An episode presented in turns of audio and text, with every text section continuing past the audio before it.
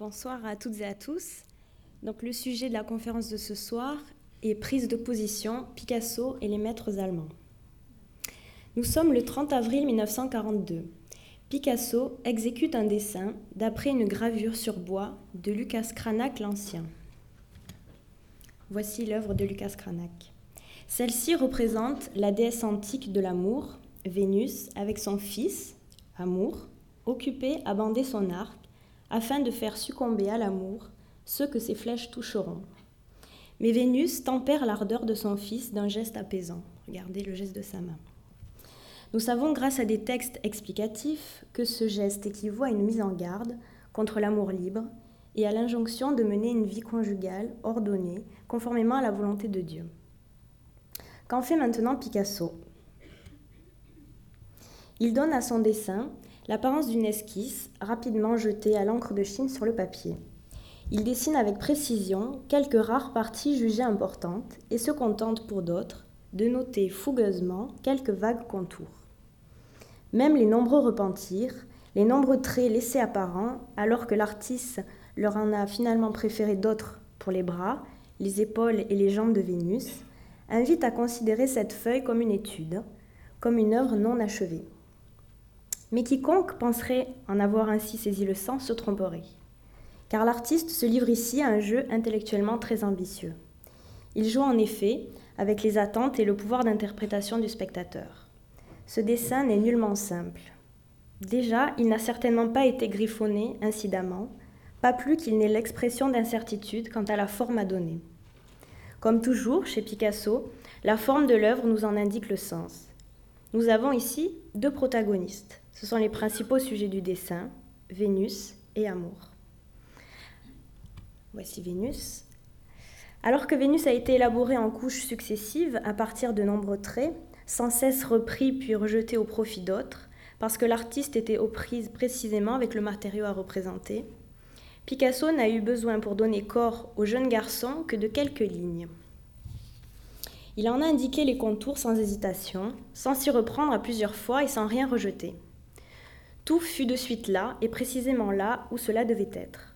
Cette stratégie, consistant à s'en tenir à une forme simple, montre, et cela saute aux yeux, qu'amour n'est pas la figure centrale, mais un ajout, une figure d'appoint. Des traits plus épais ont été réservés à la zone du visage, importante du point de vue du sens à donner au dessin, à la grimace de douleur défigurant l'enfant joufflu qui fond en larmes en s'apitoyant sur lui-même et se tourne vers sa mère en gémissant.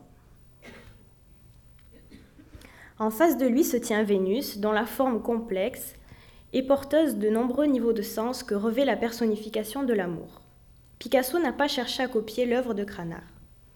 Il a développé quelque chose de nouveau et de personnel, et ce en procédant à des modifications, des combinaisons, des variations, des ajouts et des suppressions au gré de ses besoins. Il a surtout changé le motif et le thème de l'œuvre. Regardez son amour, il ne bande pas son arc. Il a un fruit dans la main droite. Alors, je ne sais pas si vous voyez bien là. Et sanglotant, se tient le visage dans la main gauche, tant il a mal. Il s'agit cependant ici aussi d'un emprunt à Cranach, très précisément aux multiples représentations que celui-ci a consacrées à une histoire relatée dans l'idylle 19 du poète grec Théocrite, à savoir celle de Vénus et Amour en voleur de miel. Dans cette histoire, le fils de la déesse de l'amour se fait piquer au doigt par une abeille en volant du miel dans le creux d'un tronc d'arbre. Lorsqu'il s'en plaint à sa mère, celle-ci lui fait remarquer que les blessures qu'il inflige à ses victimes avec ses flèches d'amour sont beaucoup plus douloureuses que celles de l'abeille. Ce récit fut très présent dans la peinture, la poésie et la philosophie de la Renaissance. Ce thème fut en effet de nombreuses fois traité et interprété. La première version exécutée par Cranach, donc celle-ci qui date de 1527 et qui est conservée à Copenhague au Statens Museum for Kunst, s'accompagne d'une inscription latine. Vous la voyez dans l'angle supérieur gauche. Inscription digne d'intérêt dont la traduction donnerait à peu près ceci. Donc. Tandis que Cupidon volait du miel dans le creux de l'arbre, une abeille piqua le voleur au doigt. Et s'il nous arrive aussi de rechercher des plaisirs transitoires et dangereux, la tristesse vient se mêler à eux et nous apporte, se mêler pardon, et nous apporte la douleur. Selon Picasso, cette inscription a une signification particulière. Il a en effet expliqué que cette histoire de miel volé a un sens caché, que les abeilles ne représentent pas tout bonnement ce qu'on suppose, et que toutes les nymphes qui portent le nom de Phyllis ne révèlent le véritable sens de leur présence, c'est-à-dire le sens que celle-ci revêt dans le langage de l'amour, que lorsqu'on fait précéder leur nom de la syllabe si, SY. Ces abeilles sont porteuses de poison, et alors que le pauvre amour cherche l'amour, il trouve la syphilis et laisse couler ses larmes. Picasso voyait dans l'œuvre que le poème de Théocrite avait inspiré à Cranach une représentation mythologico-littéraire et finalement allégorique de la maladie vénérienne alors la plus dangereuse. La syphilis fut en effet décrite pour la première fois peu après la découverte de l'Amérique, et elle fut pour la première fois contractée par un nombre notable d'individus vers la fin du XVe siècle dans l'armée du roi de France Charles VIII. Et c'est du temps de Cranach qu'on donna un nom à cette nouvelle maladie. Picasso s'exprima en ce sens à propos d'un tableau peint à la gouache le 12 juin 1957. Le voici.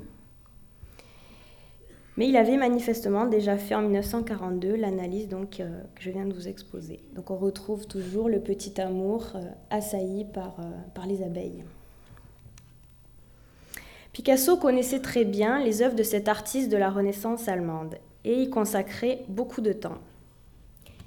Le 18 janvier 1938, il exécuta, d'après le célèbre groupe antique des Trois Grâces, une eau forte, que voici, qui se présente de nouveau comme une double variante.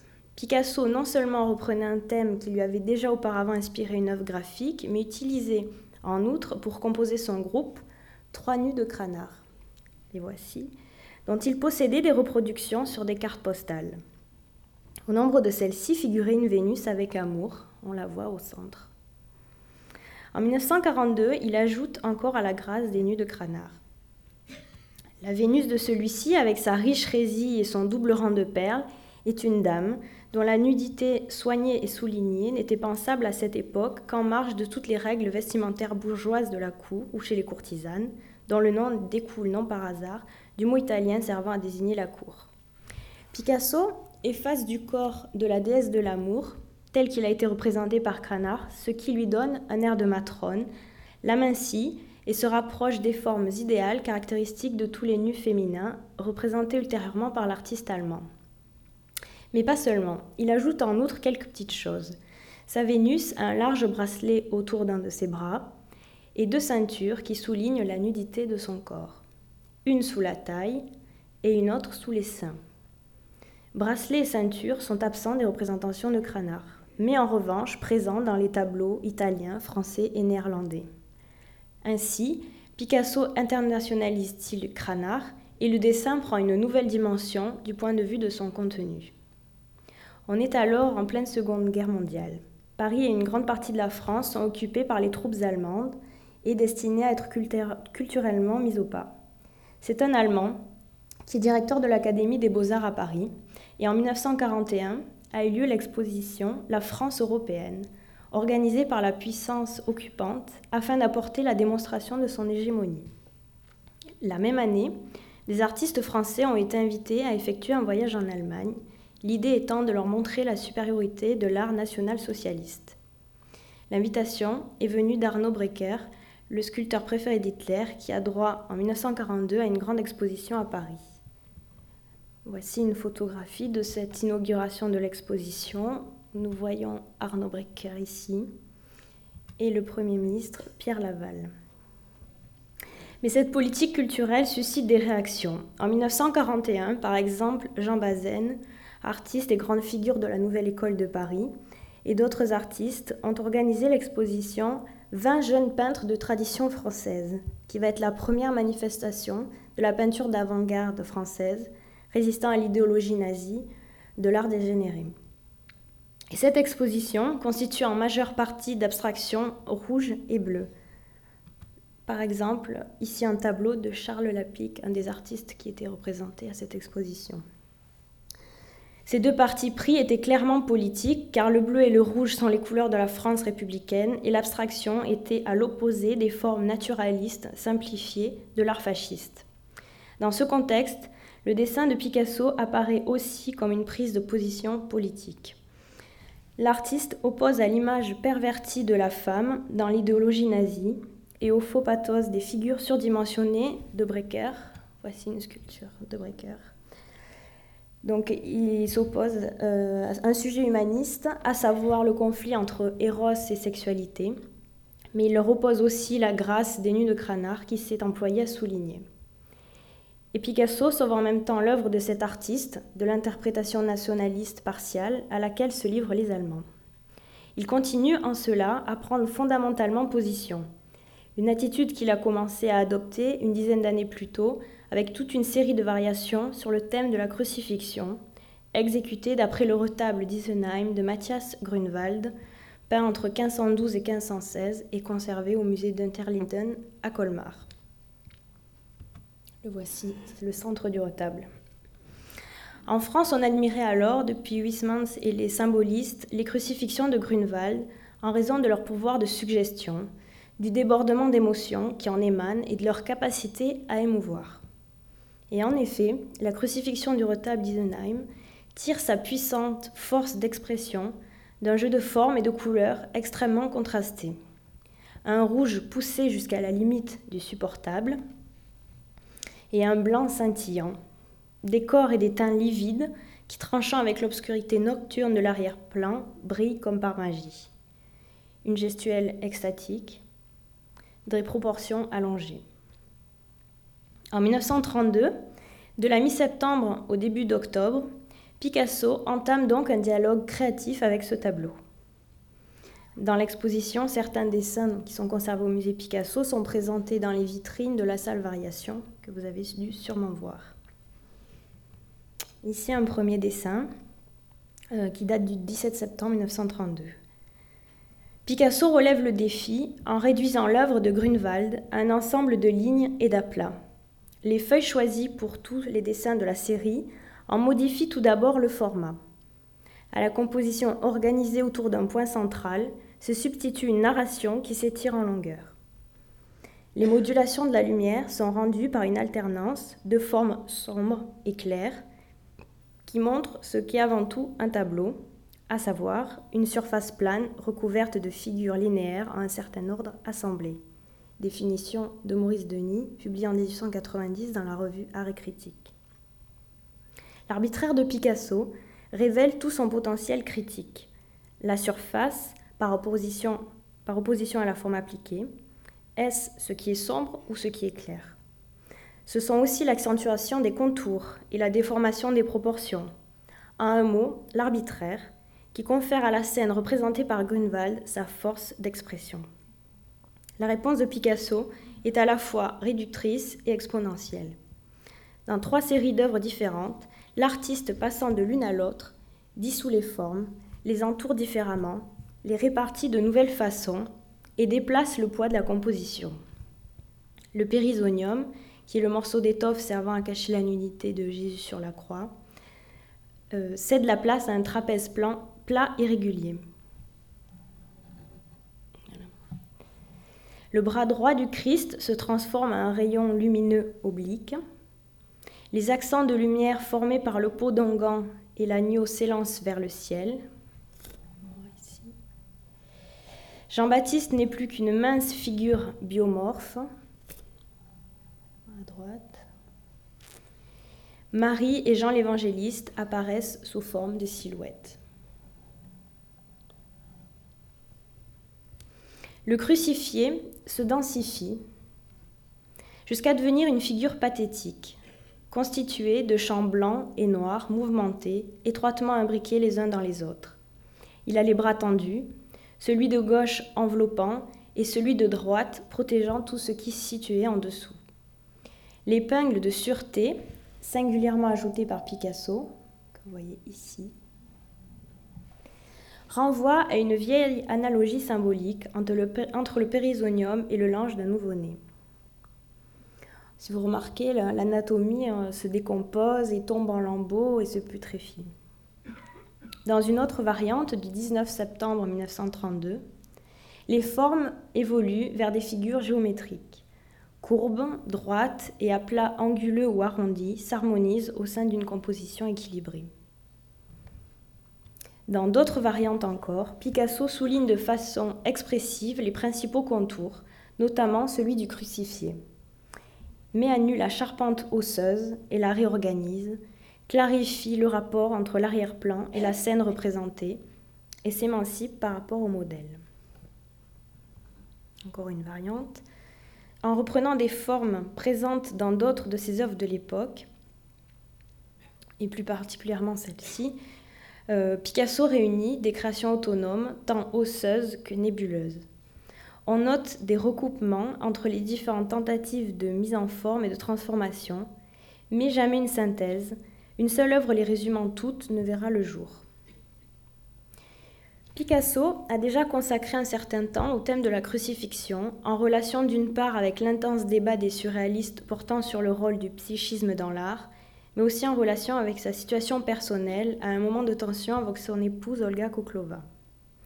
Une comparaison entre ses dessins d'après Grunewald et le tableau La crucifixion du 7 février 1930 conservé au musée Picasso fait apparaître des différences fondamentales.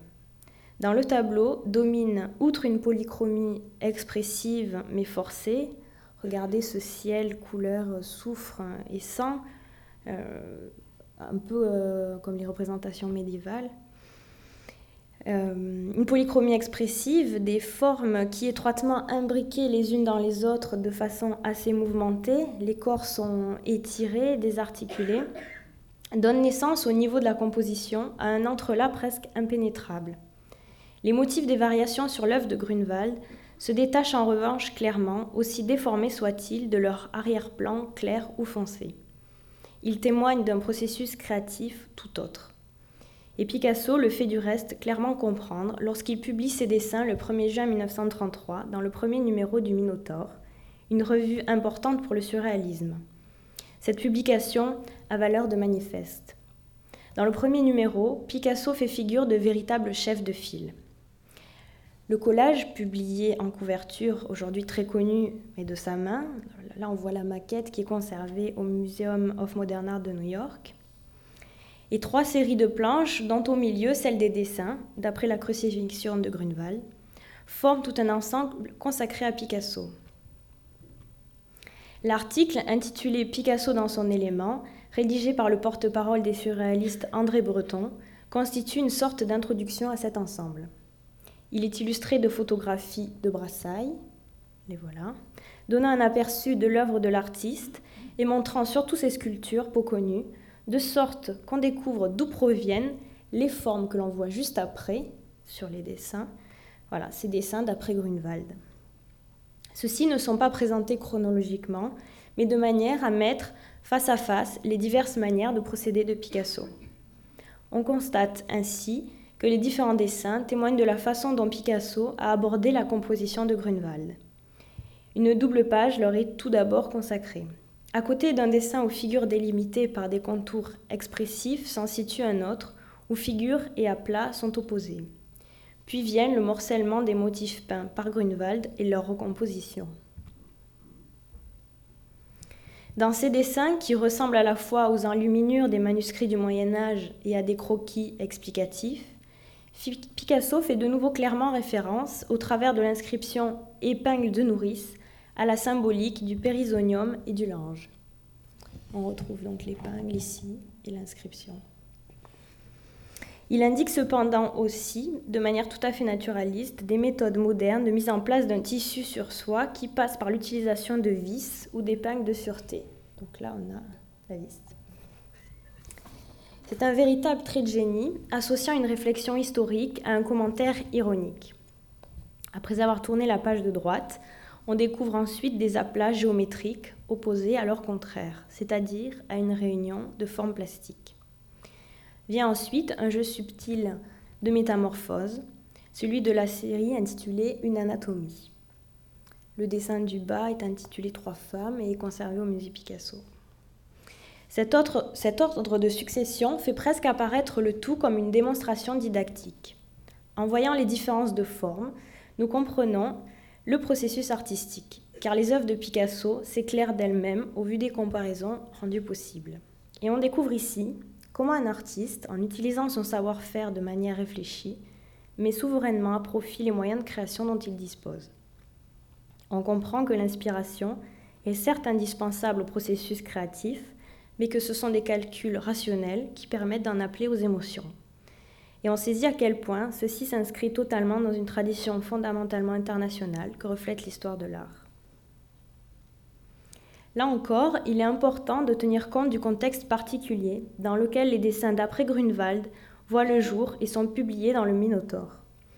On peut dire que les rapports de Picasso avec l'Allemagne et les Allemands remontent alors à ses années de jeunesse, très précisément à l'époque où il a momentanément envisagé de poursuivre ses études à Munich.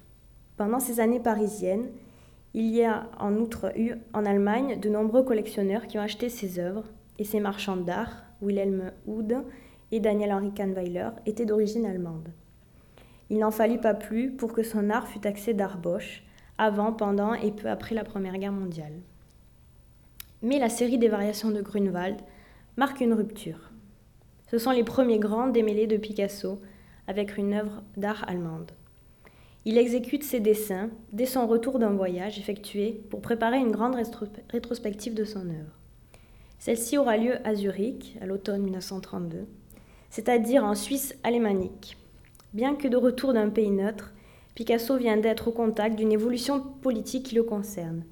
Car les préjugés à l'encontre de l'art d'avant-garde sont en effet en train de prendre en Allemagne, avec l'influence croissante des nazis, une dimension nouvelle et inquiétante. Entrés au gouvernement en Thuringe en 1930, ceux-ci ont immédiatement exclu l'art moderne des institutions publiques, des musées et autres collections. En 1932, le parti nazi est devenu le parti allemand le plus puissant, et Hitler, artiste contrarié, ne laisse planer aucun doute quant à son intention de combattre sans merci et d'anéantir l'art moderne. Au nombre des personnes les plus menacées figure Alfred Flechtheim, le marchand d'art qui soutient le plus Picasso en Allemagne les nazis ont forgé pour l'injurier le mot Kunstjude, qui est un jeu de mots en fait reposant sur le double sens du mot Kunst lorsqu'il fait partie d'un mot composé. Il peut en effet soit faire référence aux arts plastiques, soit signifier artificiel, synthétique, plastique. Kunstjude pourrait donc se traduire par juif plastique, plastique prenant alors un double sens. À la dimension raciste de ces persécutions, vient s'ajouter l'allégation valant condamnation que l'art moderne est la résultance de, pardon, de déviance psychique et dont l'œuvre de malades mentaux, ce qui est particulièrement grave, car nombreux sont ceux qui, même en dehors du parti nazi, adhèrent à cette analyse. À Zurich, Picasso a pu voir par lui-même ces persécutions, car la ville est en Suisse le siège du mouvement nazi, qui, avec le succès d'Hitler en Allemagne, gagne en audience. Ce mouvement, qui a été fondé à l'origine par un petit groupe d'étudiants de l'Université de Zurich et n'aura heureusement jamais d'influence décisive sur la politique suisse, attire particulièrement l'attention en cet automne 1932 avec son journal intitulé Der, excusez pour mon accent allemand, Der Hammer, dans lequel on trouve tout l'éventail des préjugés nazis. Même si Picasso ne doit guère l'avoir lu lui-même, il est plus que vraisemblable qu'il en ait été question dans ses conversations avec ses hôtes suisses, les variations sur la crucifixion du retable d'Isenheim peint par Matthias Grunewald peuvent donc aussi être perçues comme une prise de position, car elles sont liées à la principale réalisation d'un artiste dont l'œuvre considérée par les nazis et les conservateurs comme la quintessence même de l'art allemand sert en même temps de source d'inspiration aux artistes modernes, et ce pas uniquement dans le domaine de la peinture. L'exemple du compositeur allemand Paul Hindemith montre à quel point cette démarche est d'actualité. Après la rétrospective Picasso, il passe voir le retable d'Isenheim, qui lui inspire l'opéra Matisse le peintre, une œuvre interdite par les nazis.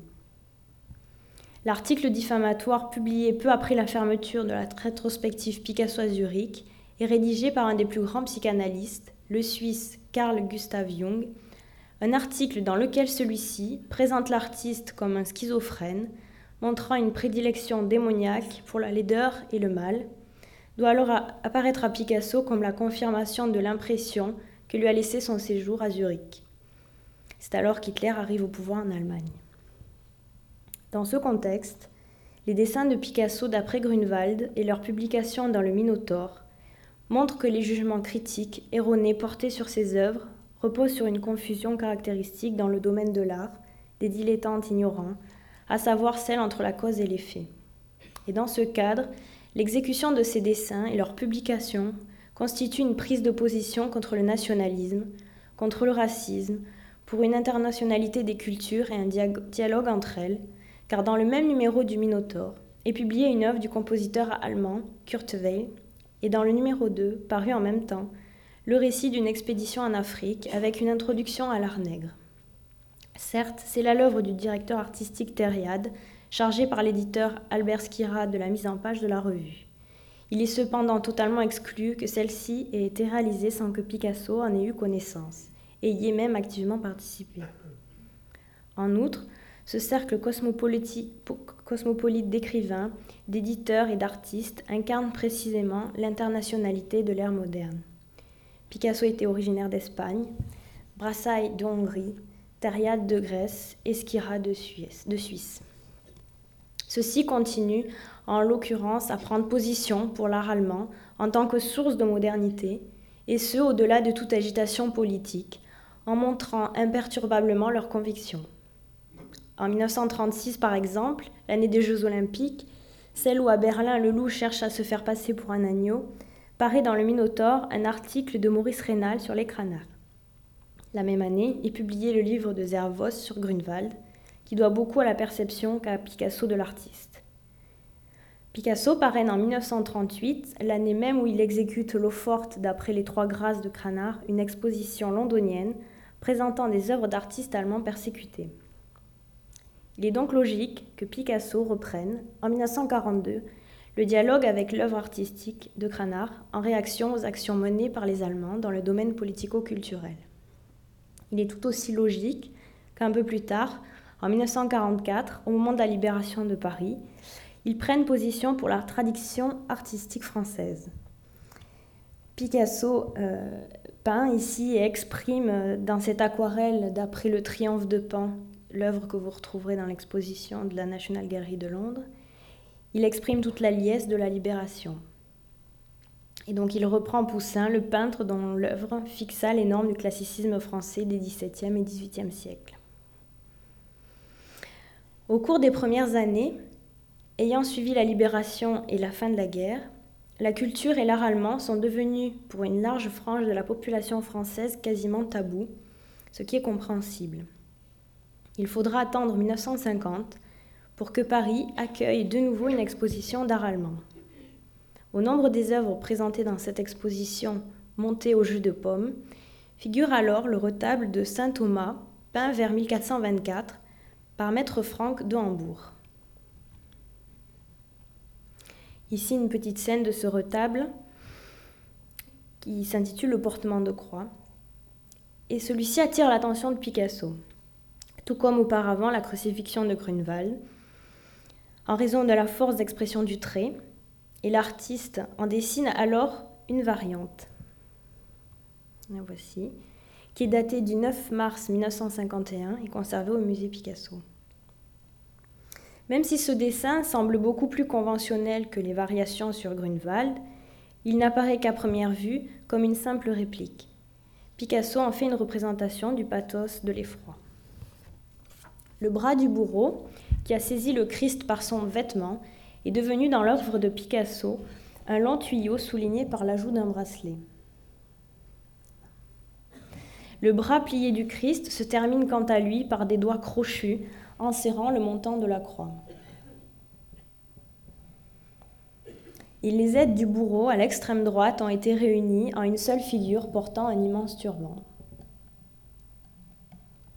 La douleur et la pitié des deux maris à gauche ne sont plus qu'anecdotiques. Toujours en 1950, Christian Zervos édite un ouvrage de grand format contenant des reproductions de 30 tenues peintes par Canard l'Ancien, dont une Lucrèce encore inédite et provenant d'une collection particulière espagnole. Ce livre paraît la même année en France et en Italie. Tant l'intérêt porté par Picasso à l'œuvre de Maître Franck que l'édition du Cranard font suite non seulement au dialogue déjà entamé par Picasso avec l'art allemand, mais aussi à d'autres de ses activités au cours de l'immédiat après-guerre. En mai 1949, il a repris le thème de Vénus et amour. Donc rappelez-vous le premier dessin qui datait de 1942. Donc il reprend ce thème dans une petite série d'estampes se, présentant comme autant de variantes d'un tableau qui, peint par Cranach l'Ancien vers 1530, se trouve actuellement à la Pinacothèque de Berlin. Picasso a commencé par réaliser le 25 mai des lithographies qui, de par leur ordre de succession, constituent un véritable discours sur la notion de proximité et d'éloignement dans les différentes possibilités d'appropriation d'une œuvre. Il a tout d'abord disloqué les formes, à la manière du cubisme synthétique et souligner le contraste entre lignes enlevées et surfaces facetées. On voit bien dans cette lithographie. Ainsi, s'est-il éloigné de Cranach et l'a transposé, transposé, dans le langage formel des débuts de l'art moderne du XXe siècle, un langage inventé par Braque et Picasso lui-même. Il a ensuite fait ressortir deux corps clairs sur un fond foncé, obtenu à l'aide de larges touches d'encre de Chine.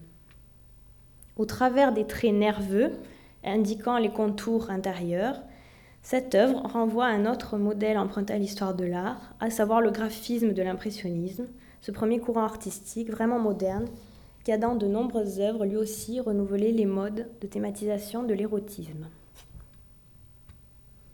Dans un deuxième état, cette lithographie date du 30 mai 1949. Picasso a opté pour un fond d'un noir profond et modifié la Vénus de telle manière que le cranard est devenu un Picasso de la fin des années 30.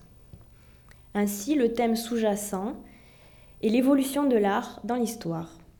Car c'est cette évolution qui détermine le regard que l'on pose sur les œuvres plus anciennes, qui fait prendre conscience de la distance historique et met à mal l'immédiateté, en réalité qu'apparente, du regard.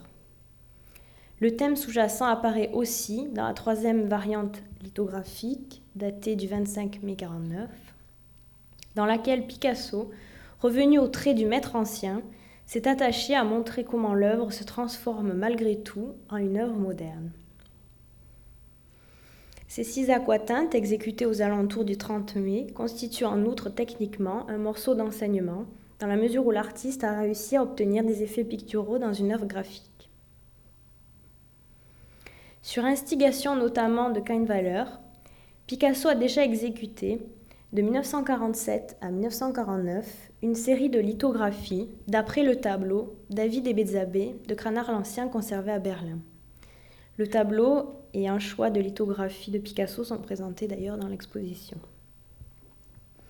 Picasso commença cette série au printemps 1947, la continua au printemps 1948 et l'acheva au printemps 1949. L'artiste s'inscrivait là encore dans la continuité des dessins d'après Grunewald et menait une réflexion croisée sur la représentation des émotions, l'histoire et le potentiel de l'œuvre graphique. Pour la première lithographie, celle de mars 1947, il appliqua de l'encre de Chine à la plume et au pinceau sur une plaque de zinc. Picasso fit reposer tout son effet sur le contraste formé par de fines lignes noires sur un fond blanc. Cette lithographie ne comporte que peu d'aplats, de sorte que l'image peinte a cédé la place à une œuvre clairement graphique. La part du noir augmente ensuite de plus en plus. En outre, les aplats noirs et les faisceaux de lignes noires, les hachures parallèles et croisées se complètent de telle sorte qu'ils donnent naissance à une estampe ressemblant à celle du temps de Cranard. Le tableau de Cranard se trouve ainsi transformé, pour ainsi dire, en une gravure sur bois de Cranard. Le même jour, le 30 mars 47, Picasso parvint finalement avec le quatrième état à l'étape finale d'une complète reformulation. Tout ce qui dans une œuvre graphique produit des effets de tonalité, tels que les hachures parallèles ou croisées, a été soigneusement évité. Même les aplats de l'œuvre originale ont été rendus par des conglomérats de traits partant dans tous les sens, c'est-à-dire purement et simplement dessinés. Picasso a ainsi obtenu un effet singulier.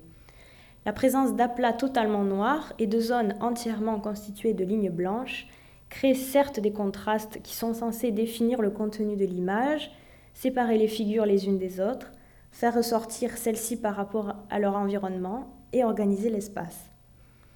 Et c'est ce qu'ils font. Mais comme tout n'est construit qu'à partir de traits blancs appliqués sur un fond noir, et donc d'un point de vue formel fondamentalement identique, l'objectif recherché cède la place à son contraire.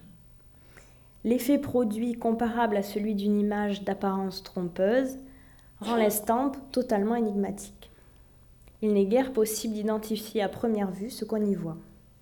Ce n'est qu'après une observation plus longue et plus attentive que cette image nous révèle son sens. C'est à n'en pas douter une astuce qui se veut didactique, car on est ainsi amené à davantage s'interroger sur cet épisode biblique. Dans la Bible, au chapitre 11 du deuxième livre de Samuel, dans l'Ancien Testament, se trouve évoquée la façon dont le roi David commit une adultère avec Bézabé, l'épouse d'un de ses généraux. Au verset 2, on peut lire comment toute l'histoire commença. Je cite Sur le soir, David se leva de son lit. Il alla se promener sur la terrasse de la maison du roi. Du haut de la terrasse, il aperçut une femme qui se baignait. La femme était très belle. Impressionné par tant de beauté, il se renseigna sur son identité, puis selon le récit laconique de la Bible, tout se passa très vite et sans fausse sentimentalité. Je cite le verset 3 du chapitre 11. David envoya des émissaires pour la prendre. Elle vint chez lui et il coucha avec elle. S'ensuivit la naissance de Salomon, futur roi des Juifs bien connu. Il faut bien avouer que le début de cette affaire n'est pas dénué d'un suspense affriolant, et c'est ce qui a intéressé Picasso. D'une manière caractéristique de ses variations sur Cranard, il utilise son art pour orienter le regard du spectateur attentif. Les feuilles suivantes de la série se présentent comme la poursuite de ce même objectif avec une intensité allant cependant croissant. D'un point de vue technique et formel, leur effet repose sur un accroissement du blanc, on voit l'apparition du blanc sur les visages. Donc ce blanc qui prend de plus en plus de poids par rapport au fond noir, et ce qui est déterminant, produit des effets picturaux. Des hachures croisées apparaissent, et des parties entièrement blanches grattées dans le noir créent les modelés. Elles soulignent les motifs importants du point de vue du contenu, et le contraste entre Bethzabée et le roi qui l'observe ressort clairement. David et sa suite, l'épouse du général et ses servantes, hommes et femmes, forment désormais un tissu de tension. Et un point de vue essentiel est clairement mis en lumière. Par rapport à l'œuvre de Cranach, Picasso a nettement agrandi la figure de David, c'est lui, ou plus précisément son comportement de voyeur, qui est devenu le sujet principal. Dans les deux dernières feuilles, Picasso va jusqu'au bout de cette idée. Il combine pour ainsi dire les deux stades opposés, celui à fond blanc et celui à fond noir. Mais il les distingue au niveau du contenu. David a sa sphère, donc la sphère supérieure est blanche, et les femmes, la leur, inférieure, est noire. Cette répartition des figures a pour Picasso un sens fondamental. Sur le plan de la réflexion artistique, elle introduit le thème du peintre et de son modèle, qui occupe une très grande place dans l'œuvre de Picasso depuis les années 1930 et qui ne cesse d'être abordé sous une forme ou une autre dans ses peintures, ses dessins et ses estampes. Le thème du peintre observateur attentif au monde qui l'entoure trouve ici son expression la plus personnelle. Éros et créativité, Sexe et puissance artistique sont pour Picasso les deux faces d'une même médaille. En ce sens, ces variations sur Cranach sont aussi le reflet d'un credo personnel qui se trouve formulé au travers du vieux lieu commun assimilant l'acte de création à l'acte de procréation. On voit là encore toute la complexité des rapports que Picasso entretient avec l'histoire de l'art dans le cadre de son activité créatrice. Car ce dialogue créatif avec l'art allemand repris à contre-courant de la tendance dominante à cette époque en France, coïncida avec une période d'engagement politique qui avait commencé en octobre 1944 avec l'entrée de l'artiste au Parti communiste français. En août 1948, soit au milieu des variations de Cranach, il se rendit au Congrès de la paix dans l'ancienne ville allemande de Breslau, alors devenue polonaise sous le nom de Wrocław. Au cours du même voyage, il visita les camps de concentration d'Auschwitz et de Birkenau. Quelques mois plus tard, en avril 1949, il poursuit sa série consacrée à David Ebezabé et donc continua à prendre position pour ce que le patrimoine artistique de l'Allemagne avait de positif. Exclure l'art allemand aurait été cautionner rétroactivement la perception que les nazis en avaient eue. Cranach était et allait demeurer un des maîtres anciens tout particulièrement apprécié par Picasso. À un moment, l'artiste envisagea même d'acquérir un vrai cranard et accrocha au mur de sa chambre à coucher, dans la villa La Gauloise à Valoris, une reproduction d'un tableau du maître. Picasso ne cessa de revenir à Cranard, et avec Cranard, il livra aussi des échantillons de son humour. Par exemple, dans une lithographie du 6 janvier 1959, réalisée d'après une gravure sur bois, exécutée par Cranach l'Ancien vers 1533 et représentant la duchesse Sibylle de Clèves, que vous voyez sur votre gauche.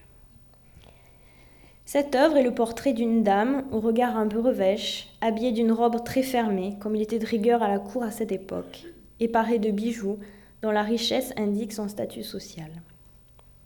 Le chapeau, la résille, les colliers, les luxueuses broderies, tout est là chez Picasso. Le modèle s'est cependant transformé en une cocotte de la Renaissance, joyeusement lascive et exposant entièrement ses seins nus. Picasso s'est apparemment reporté aux nus mythologiques de Cranach, qui pourtant sont des nus de courtisane, et en a effectué une transposition dans le portrait de la souveraine, mis en scène par Cranach, conformément aux idéaux aristocratiques. Ainsi, l'artiste moderne fait-il sortir des ténèbres de l'histoire les sources historiques de Cranard. Le temps se veut badin, et c'est pourquoi Picasso a choisi de mettre en place un jeu fluide, d'arabesques et de traits, un scherzo qui, comme en musique, est à double fond, bien que joyeux en apparence. Picasso livra aussi une variante humoristique d'un thème qui apparaît sous différentes formes dans l'œuvre de Cranard l'Ancien, à savoir le couple mal assorti. On connaît bien ce thème qui, très répandu au moins depuis le XVe siècle, avait une fonction totalement moralisatrice, car régnait alors le principe des convenances. Seul ce qui était conforme aux convenances était considéré juste. Dans le domaine de l'amour, l'inconvenance avait fondamentalement deux visages. Il pouvait s'agir de l'amour d'une vieille femme pour un jeune homme, ou inversement de celui d'un vieil homme pour une jeune femme. Il est intéressant de noter que seul ce second cas est présent dans l'œuvre de Cranach. L'œuvre de Cranach ici à votre gauche. Et ces tableaux ne permettent pas de douter qu'un tel penchant est contre nature et forcément immoral. Il nous présente une telle inclinaison sous les traits d'un amour vénal que le vieil homme cherche à s'attirer les bonnes grâces de la jeune fille en lui offrant des bijoux, que la jeune femme pioche en contrepartie dans sa bourse pendant qu'elle l'enlace ou feint la tendresse en lui caressant le menton, comme nous le montre ici l'œuvre de Cranach. Pour Picasso, ces tableaux n'étaient pas intéressants uniquement du point de vue de l'histoire de l'art. Bien qu'âgé, il n'avait guère perdu, comme chacun sait, la vitalité dont il avait toujours fait preuve, tant dans son travail que dans sa vie privée. Bien loin de considérer comme immoral ou inconvenant des rapports érotiques et sexuels entre un vieil homme et une jeune femme, l'artiste a commenté la scène à sa manière, et ce, non sans une certaine ironie. Il a souligné le contraste entre l'habit de cour de l'homme et son comportement bien moins distingué. Et le vieil homme n'en évidemment pas de sa poche dans l'œuvre de Picasso. Nous sommes loin d'avoir passé en revue ici l'ensemble des magnifiques dessins, lithographies et eaux fortes réalisées par Picasso d'après Cranach ou d'autres artistes allemands. Et je n'ai pu mettre en lumière, tant du point de vue du fond que de la forme, que quelques aspects des œuvres que j'ai évoquées. Mais il m'importait de montrer d'une part comment ces œuvres entérinent chacune à sa manière la contribution au patrimoine artistique universel des maîtres allemands appréciés par Picasso, et d'autre part, comment Picasso a transmis, au, au travers d'un travail artistique unique en son genre, un message profondément humanitaire, à savoir que l'art demeure toujours d'actualité au-delà de tout aveuglement idéologique. Et je cite la dernière phrase de M. Warneke dans son article du catalogue, Picasso nous montre là encore que l'arme de l'artiste est son art et l'acte créateur son pamphlet. Merci à vous.